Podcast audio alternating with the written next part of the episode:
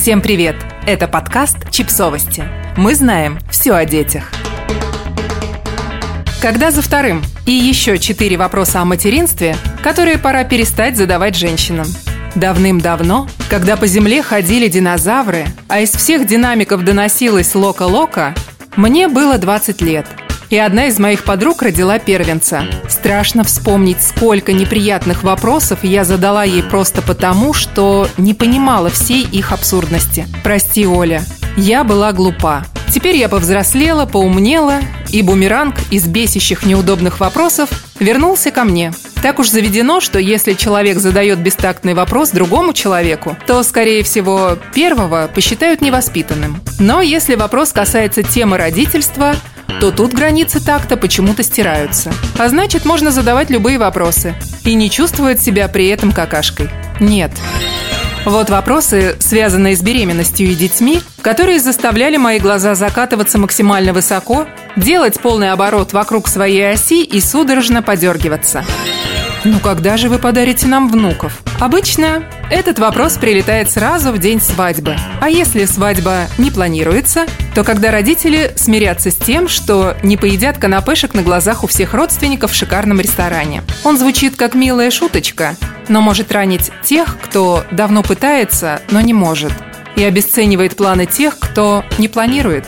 Что делать? Объясните близким, что такие вопросы не помогут быстрее понянчить внуков, а только заставляют вас чувствовать себя неудобно. К тому же взрослые люди рожают детей себе, а не кому-то в подарок.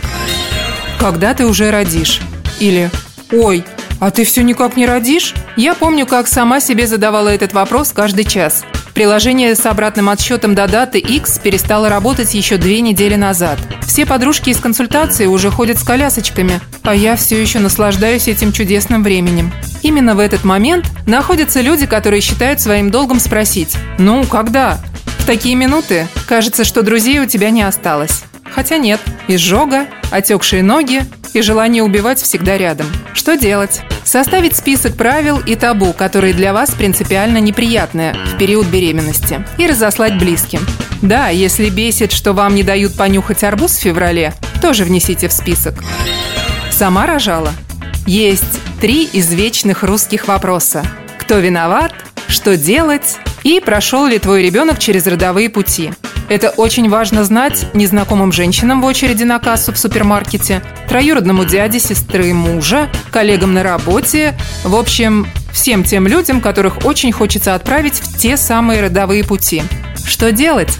Как бы ваш ребенок не появился на свет, это сделали вы. Даже если в этот момент были без сознания. Точка. Грудью кормишь? Сюда же входят производные. Ты все еще кормишь грудью? Или «А чего, уже не кормишь грудью?» Ох, как же людям важно знать, как и где женщина кормит ребенка. Но тут есть ловушка. Как бы ты ни ответила, все равно будешь не права. Плохо, что не кормишь грудью, ведь это иммунитет и удивительная связь. Плохо, что все еще кормишь, портишь ребенку психику. А если пытаешься оправдаться и объяснить свой выбор, в ответ прилетает «Просто ты плохо старалась». Что делать? Отвечать, что ваш ребенок питается полноценно. Когда за вторым? Никогда, никогда, кричала я, выезжая из родильного отделения. Потому что именно там, лежа с широко раздвинутыми ногами и истекая послеродовыми жидкостями, я услышала этот вопрос впервые. «Вы что, блин, серьезно? У нас тут еще с первым общая пуповина». И чем старше будет ребенок, тем чаще вас будут об этом спрашивать. Часики-то, сами понимаете. Что делать? Я не знаю.